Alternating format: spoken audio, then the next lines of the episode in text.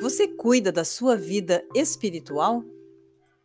As consequências podem ser muito piores do que o pequeno esforço que você tem que fazer para orar e se aproximar mais de Deus. Grande parte dos homens leva uma vida corrida.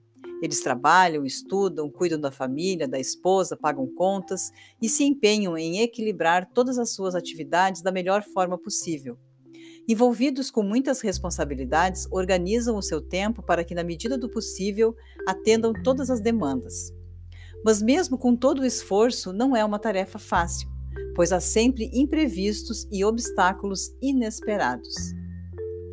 Realidade: Todos passam em algum momento por situações que são estressantes. Elas ocorrem no trânsito, no trabalho, com o chefe ou com as pessoas que estão à sua volta.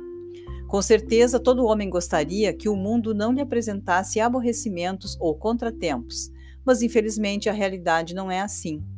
Diante disso, muitos se percebem sem forças nem saída. Passam por momentos difíceis em alguma fase da vida e é algo que pode ocorrer com qualquer pessoa. Mas quando isso acontece, talvez seja o momento de refletir. Será que não é possível olhar para essas situações de outra forma? Será que não existe um outro modo de lidar com esses problemas? Uma forma. Existe sim um caminho para enfrentar esses momentos ruins: falar com Deus. Mesmo se não sentir vontade de orar, é normal. O ser humano é muito inconstante. Um dia sente que pode conquistar o mundo e no outro dia nem queria estar no mundo. Quando eu não sinto vontade de orar, que eu faço é o seguinte: eu oro assim mesmo. E eu observo que, assim como muitas coisas na vida, uma vez que você começa a fazê-la, o sentimento vem em seguida. A moção precede a emoção. Às vezes eu não sinto vontade de comer, mas quando eu começo, eu quero comer mais. Creio que você já pegou a ideia. Resolução. Por isso, o principal é ter resolvido na sua cabeça, de forma absoluta, que você precisa orar. Não é uma opção. Claro que para muitos é, mas é porque elas não sabem o quão, o quão poderoso é e o que estão perdendo.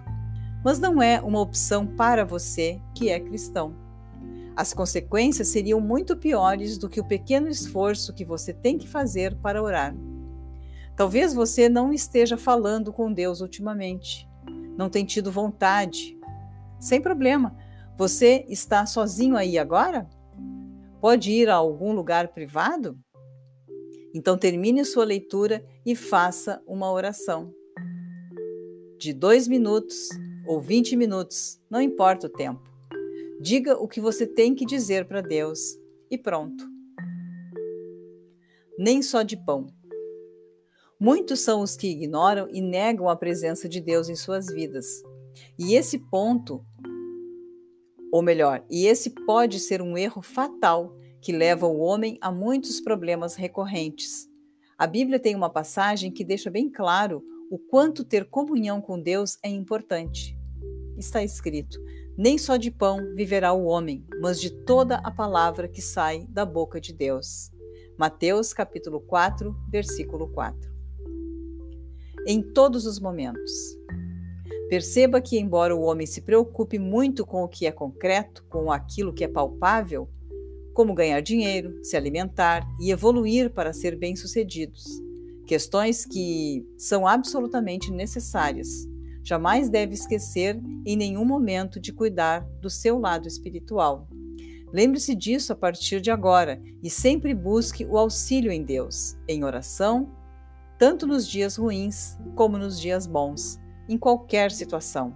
Ele sempre vai lhe orientar qual o caminho você deve seguir. Juntos somos mais fortes e juntos com Deus somos invencíveis.